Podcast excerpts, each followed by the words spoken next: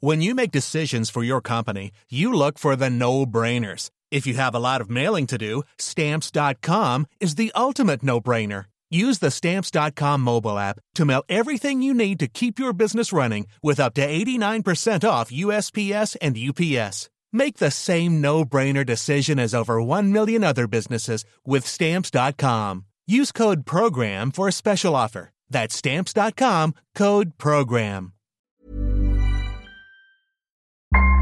Vous écoutez Crime Story, le grêlé, l'insaisissable tueur en série, quatrième et dernier épisode. Malgré les progrès fulgurants de la recherche en biologie, l'ADN ne permet toujours pas d'identifier le grêlé. En 2012, il est soupçonné dans cinq nouvelles affaires. Des rapts, des viols et des meurtres de fillettes, mais aussi l'assassinat d'une jeune fille au père allemande et de son employeur chez lui. En plus de ces crimes, les enquêteurs lui en attribuent deux supplémentaires. Deux viols, un commis sur une mineure dans un ascenseur et un sur une jeune femme, de nationalité allemande elle aussi. Une profileuse de la police judiciaire qui a établi un portrait robot psychologique du criminel suppose qu'il pourrait être un ouvrier, un SDF ou un VRP. La profileuse et les enquêteurs s'intéressent alors au personnage de faux policier que se crée le grêlé, car à plusieurs reprises, il a utilisé tout l'attirail du flic. Les menottes pour attacher certaines de ses victimes, la carte tricolore qu'il leur a présentée, un revolver et parfois même un talkie-walkie les enquêteurs partent sur la piste d'un fils de policier ou d'un candidat recalé au concours d'entrée dans l'école de police. Dans son enquête sur le grêlé pour les jours, la journaliste Patricia Touranchot rapporte que la profileuse estime que le grêlé est content de se faire passer pour un policier et qu'il cherche à afficher une certaine virilité. Il a besoin de jouer un rôle pour se sentir fort, car il souffre d'un problème d'érection, d'après le carnet intime d'Irmgard et les témoignages de victimes. Au niveau de son ego, dit-elle, s'il avait réussi le concours d'entrée dans ce métier un peu viril, il n'aurait pas eu besoin de ça. Malgré ce travail, le grêlé reste introuvable. 15 ans ont passé depuis la mort de Cécile Bloch, et même si son ADN a été identifié, les enquêteurs ont surtout des hypothèses.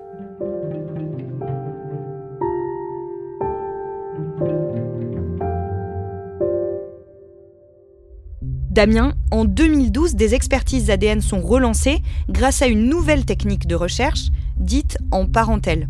On a la trace ADN du grêlé dans le fichier national et on essaie de chercher dans ce fichier des traces ADN qui pourraient euh, ressembler un peu. Alors ça, on, essaie comme ça de retrouver en dit parentèle parce qu'on peut retrouver évidemment des parents, on peut retrouver un cousin, on peut retrouver un frère, un demi-frère, puisque les, les, empreintes génétiques c'est un peu comme des codes barres et euh, entre gens de la même famille, on a des morceaux de codes barres qui sont similaires. C'est encore une fois un échec pour les enquêteurs qui sont malheureusement habitués depuis des années. On finit même par penser, en tout cas, que cette affaire, elle va, euh, elle va encore se refermer et qu'on va jamais trouver. D'autant qu'il n'y a plus que le frère de Cécile, hein, euh, Luc, qui se bat encore dans ce dossier. Ses parents sont morts. C'est une famille qui a été euh, évidemment marquée par la tragédie du meurtre de Cécile, mais aussi par bien d'autres tragédies, puisque une fois qu'ils ont quitté Paris euh, peu de temps après le meurtre de Cécile. Ils se sont installés dans le Lot, à côté de, de Figeac. Et en 1989, c'est-à-dire trois ans après le meurtre de Cécile, euh, sa maman, Suzanne, a été fauchée par une voiture sur le bord d'une toute petite route de campagne où il passait quasiment jamais de voiture. Son papa, lui, euh, s'est battu pendant des années. Il s'est presque un peu enfermé dans cette, dans cette ferme qu'ils avaient dans le Lot. Il a vraiment fait sa propre enquête, dressé des tas d'hypothèses. Il s'est battu jusqu'en 2011 où il est mort d'un cancer épuisé et surtout pris dans un, tout un tas d'addictions, dans des démons comme l'alcoolisme et, la, surconsommation euh, de cigarettes. En 2003, Jean-Pierre Bloch témoigne devant la caméra de Thierry de l'Estrade. Sa fille, Cécile, est morte depuis 17 ans. Ma fille, elle a été là. Je ne peux pas la supprimer d'un trait de plume. Hein. N'est-ce pas? D'ailleurs, pour moi, elle est là, elle est partout.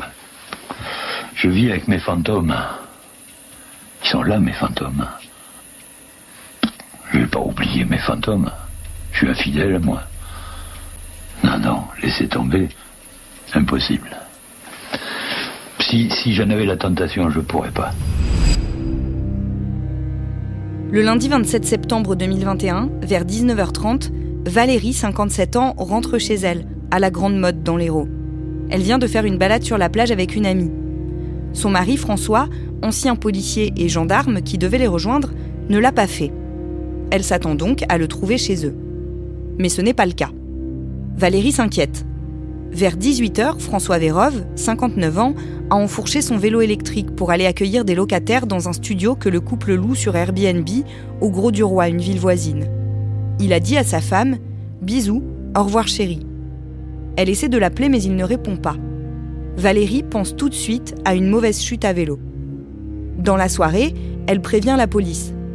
Il était vêtu d'un bermuda beige, d'une chemise imprimée et d'un gilet bleu marine, dit Valérie. François Vérove et Valérie se sont mariés en 1985. Ils ont deux enfants et une vie de couple heureuse et sans histoire. Rien ne pourrait expliquer ce soudain départ. Trois jours plus tard, le jeudi 30 septembre, les gendarmes forcent la porte du studio du Gros du Roi et découvrent le corps sans vie de François Vérove. Il a ingéré une forte dose de médicaments et laissé une lettre d'adieu à sa femme. Ma chérie, je vais t'expliquer pourquoi j'ai dû partir, entame-t-il. Tu m'as connu en 1984, jeune gendarme. Tu avais pu déjà déceler quelques difficultés que je cachais. En fait, je traînais une rage folle, qui ont fait de moi un criminel. Par période, je n'en pouvais plus et il me fallait détruire, salir, tuer quelqu'un d'innocent, écrit-il. La lettre est très crue. Il parle de pulsions grandissantes. François Vérove indique que c'est à partir de 1997 qu'il a pu être libéré de ses profondes obsessions. Il fait alors référence à sa dépression et aux bienfaits de la psychothérapie qu'il a entamée à ce moment-là. Cela a cassé cet instinct de mort, car en tuant des innocents, c'était mes propres souffrances d'enfant que je voulais détruire inconsciemment. Cette guérison, cela a été une véritable délivrance, une véritable renaissance. Les enquêteurs convoquent Valérie. Ils ont une annonce à lui faire et elle est dévastatrice. Ils ont prélevé l'ADN de cet époux, qu'elle dit si tranquille. Ils l'ont comparé avec d'autres échantillons dans leur base de données et les résultats sont formels. François Vérove était le grêlé. Le violeur et tueur en série que trois générations d'enquêteurs ont recherché pendant plus de 30 ans. Le grêlé, c'était en fait François Véran. Le portrait d'un ex-gendarme qui vient de se suicider. Il pourrait s'agir d'un tueur en série recherché depuis 35 ans. C'est ici que François Vérov avait choisi de passer sa retraite entouré de sa femme et de ses enfants, et jamais il n'aura éveillé le moindre soupçon. Depuis son suicide et la révélation de ses crimes, les voisins sont abasourdis.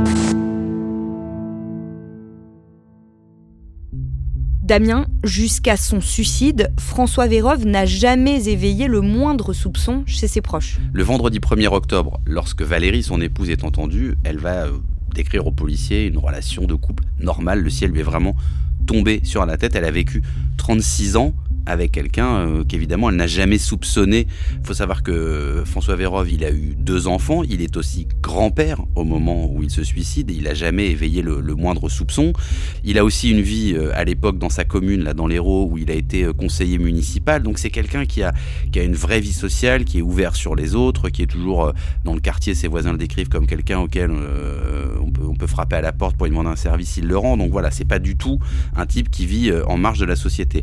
Et Daniel Euh, l'expert psychiatre, dira d'ailleurs que, selon lui, même s'il n'a pas pu évidemment euh, expertiser directement François Vérove, il pense que bah, tous ces crimes n'occupaient pas une grande place dans sa vie psychique et qu'il a pu vivre relativement apaisé en repoussant ses actes en fait dans un, coin de sa tête comme en jachère. C'est ce qu'on appelle en psychiatrie un clivage, c'est-à-dire ça permet à quelqu'un qui a commis des actes atroces, barbares, de cacher ça dans un coin de sa tête et d'avoir une vie à côté, euh, familiale, sociale, professionnelle qui semble presque normale. François Véroff, quand on regarde un petit peu sa biographie, y compris sa biographie professionnelle, il y a quand même quelques petites choses qu'on peut noter. Bon, d'abord, il a une enfance un peu particulière. Il a perdu sa mère très très jeune. Son père a refait sa vie avec une femme avec laquelle ça s'est très mal passé, cette belle-mère. Il a été un peu isolé euh, ensuite euh, par rapport à ses demi-frères. Euh, il était, il dormait dans une pièce qui n'était pas vraiment une chambre, donc il a assez mal vécu cette période.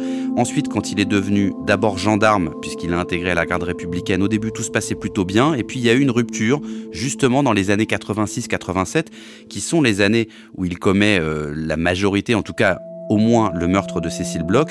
C'est une période où il fait une dépression, où en fait il ne peut plus monter à cheval alors qu'il était dans la prestigieuse garde républicaine et il commence surtout à être assez mal noté tellement mal noté que, au terme d'arrêt maladie successifs et de comportements un peu étranges, il va être radié des cadres de la gendarmerie, c'est-à-dire qu'on va euh, clairement le virer de la garde républicaine. Il va donc quitter euh, le statut militaire et il va, c'est un truc très très rare hein, dans ces professions-là, il va devenir policier. Il va passer de gendarme à policier et à partir des années 89-90, il va donc devenir policier. Il va quitter euh, Paris et les casernes où il habitait en gendarmerie pour aller en banlieue parisienne, là où il commettra d'ailleurs d'autres crimes. Et dans la police, on va aussi interroger évidemment ses anciens collègues. Il y en a qui le décrivent quand même comme un type qui était un peu bizarre, qui était d'ailleurs très dépressif. On lui avait même supprimé à un moment donné son, son, arme de service. Donc il y a quand même un portrait qui est un peu plus sombre et un peu plus en tout cas euh, euh, nuancé que le portrait qu'en font les membres de sa famille qui tombent littéralement de l'armoire quand ils apprennent que euh, leur père ou leur mari est le grêlé. Pourquoi est-ce que François Vérove décide de révéler qui il est vraiment et de mettre fin à ses jours à ce moment-là en particulier? Tout simplement parce qu'il est piégé. Il a été contacté le 24 septembre par la police judiciaire de Montpellier, qui l'a appelé d'ailleurs sur un ancien numéro qui est utilisé à ce moment-là par sa femme. Et en gros, on lui explique qu'on va euh, venir le prélever dans le cadre d'une vieille affaire criminelle. Donc lui, il sait évidemment parfaitement de quoi on parle. Cette mesure, elle vient d'où? Elle vient d'une juge d'instruction qui a repris le dossier du grêlé quelques années auparavant, qui s'appelle Nathalie Turquet. Alors Nathalie Turquet, c'est une juge d'instruction qui est connue, enfin en tout cas dans le milieu de la magistrature, parce qu'elle a déjà traité des dossiers à la fois complexe et médiatique. Elle a été notamment euh, la juge d'instruction du dossier Quentin Trintignant. Et pourquoi est-ce que cette magistrate, elle a le sentiment que c'est du côté des gendarmes et des policiers en fonction dans ces années-là qu'il faut chercher la trace du grêlé? Tout simplement parce que quand elle va relire les milliers et milliers de procès-verbaux du dossier, elle va se rendre compte que ce travail n'a jamais été fait alors que Dès le début, certaines agressions sont commises par un homme qui présente, alors on ne sait pas si c'est une fausse ou une vraie carte, mais qui en tout cas se prévaut d'être ou policier ou gendarme. Et elle va se dire, ben, en fait, ce travail de criblage, alors qui est extrêmement fastidieux, il faut savoir qu'il faut reprendre euh, en gros les effectifs de gendarmerie des années 80, essayer de voir à cette période qui est où en poste, à quel endroit, dans quelle caserne, mais c'est ce qu'elle va faire, elle va dresser une liste de plusieurs centaines de noms, et elle va commander ensuite dans différents endroits de France, parce qu'évidemment ces gendarmes, ils ont été euh, dispatchés, euh, ils ont déménagé, ils ont changé d'affectation. Et parmi ces centaines de personnes, bah, il y a François Vérov, puisqu'on le rappelle, François Vérov, il était gendarme à l'époque et affecté à la garde républicaine, donc dans des casernes à Paris. Et donc il fait partie de la liste, on va le retrouver, il est devenu policier, et c'est donc la police judiciaire de Montpellier, puisqu'il habite dans l'Hérault, qui est chargé d'aller prélever son ADN. Ce n'est pas une surprise pour François Vérove qu'on finisse par venir le chercher. Alors, c'est pas une surprise, oui et non, parce que il a quand même, c'est lui qui le dit en tout cas, depuis 97, depuis 1997, stoppé toute activité criminelle après avoir suivi, soi-disant, une psychothérapie. Donc, peut-être pensait-il qu'il avait définitivement échappé à, son destin criminel. En revanche, il peut pas ignorer, en plus, il a quand même été gendarme policier, donc il est bien placé pour le savoir, que son ADN, qu'il est dans le fichier national et qu'à un moment ou à un autre, ça peut être évidemment un élément qui permette de l'identifier le fait qu'il date son dernier crime à l'année 1997 est surprenant parce que les enquêteurs, eux, ce qu'ils ont, c'est que le dernier crime imputé au grêlé daterait de 1994. C'est le rapt et le viol d'Ingrid en Seine-et-Marne et dans l'Essonne. Oui, mais c'est un des mystères non résolus en fait du grêlé et, qu'il ne résout pas lui-même parce que dans sa lettre posthume euh, où il explique un certain nombre de choses et où il donne quelques dates, il y a des trous encore dans, cette espèce de confession. Lui, il dit moi j'ai arrêté en 97, la dernière trace criminelle qu'on a lui elle est en 94, mais les enquêteurs ils vont évidemment chercher ce qui a pu se passer entre 94 et 97 et même après 97 parce qu'ils croient pas forcément au fait que bah, à un moment donné il se soit totalement arrêté. C'est assez particulier d'avoir affaire à un tueur en série qui commet des crimes pendant une dizaine d'années et puis qui ensuite n'en commet plus du tout pendant 25 euh, ans. Alors, il n'y a pas de règles euh, strictes et établies en matière de tueur en série. Certains pensent qu'un tueur en série ne s'arrête jamais, sauf quand il est euh, arrêté ou, sauf quand il meurt. Mais vous avez des experts qui disent que bah, des criminels sériels, y compris qui peuvent être très actifs pendant quelques mois, quelques années, peuvent s'arrêter d'eux-mêmes. C'est ce que dit d'ailleurs le même expert hein, qu'on a cité tout à l'heure, Daniel Zaguri. Il dit je peux pas affirmer qu'il a pas recommencé, mais il faut pas tomber dans le mythe qui voudrait que euh, les tueurs en série sont addicts à leurs propres crimes, qu'ils veulent continuer encore et encore si on ne les arrête pas. Il n'y a pas de mécanique implacable selon lui, il y a des profils différents, des profils psychologiques et psychiatriques différents, et certains sont capables de s'arrêter euh, eux-mêmes. Donc est-ce que c'est le cas de François Vérov? Est-ce qu'effectivement il s'est arrêté vraiment en 1997 après s'être soigné et qu'il n'a plus jamais recommencé? Ça c'est lui qui le dit, mais comme on ne peut plus l'interroger, il reste quand même toujours un tas de questions sur ce point en particulier. Dans tous les cas, François Vérov est mort, il n'y aura donc jamais de procès. Non, parce qu'en France, on ne juge pas les morts, ça s'appelle l'extinction de l'action publique. Quand un auteur, un mis en examen, même euh, quelqu'un qui est, euh, qui est en prison décède, ben, on arrête les poursuites, on ne va pas euh, continuer puisque la personne est morte. Simplement, dans l'affaire du grêlé, c'est un peu particulier parce que depuis le suicide de François Vérov, il y a une instruction qui continue, il y a des enquêtes qui continuent à être menées, surtout en fait pour essayer de donner des réponses à des familles sur des affaires euh, qui sont non résolues depuis quelques années et qu'on peut peut-être imputer à François Vérov. Donc il y a un travail qui se poursuit, mais qui n'aboutira jamais à un procès. Et surtout, avant même le procès, on ne pourra évidemment jamais interroger, entendre François Vérov, on ne pourra même pas l'expertiser, ce qui aurait été d'ailleurs sans doute euh, à la fois intéressant et révélateur de plein de choses, mais ça voilà, son suicide prive de tout ça et prive évidemment d'un procès. Dans la deuxième partie de sa lettre d'adieu, François Vérov justifie son suicide et s'adresse directement à ses proches. Je ne pouvais effacer le passé. Après plus de 30 ans, le système judiciaire m'a rattrapé. Afin d'éviter un procès qui aura des conséquences sur vous, j'ai pris la décision de partir. Je ne pourrai jamais effacer le mal que j'ai fait à ma famille ainsi qu'aux familles des victimes. C'est mon plus grand regret. Je ne sollicite aucun pardon parce que tout ceci est impardonnable. Je vous aime plus que tout au monde et déteste ce criminel que j'ai été. Cinq victimes du grêlé ont formellement été identifiées grâce à son ADN. Mais les enquêteurs estiment à ce jour qu'une trentaine d'affaires pourraient lui être imputées dont neuf meurtres.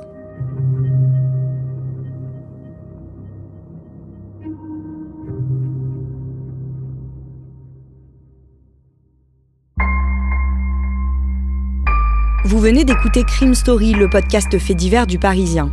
Avec à la production Clara Garnier-Amouroux, Barbara Gouy et Raphaël Pueyo, à la réalisation Julien Moncouquiole et à la rédaction en chef Jules Lavie un épisode raconté avec Damien Delseny et un podcast à retrouver chaque samedi sur le site leparisien.fr et sur toutes les plateformes d'écoute.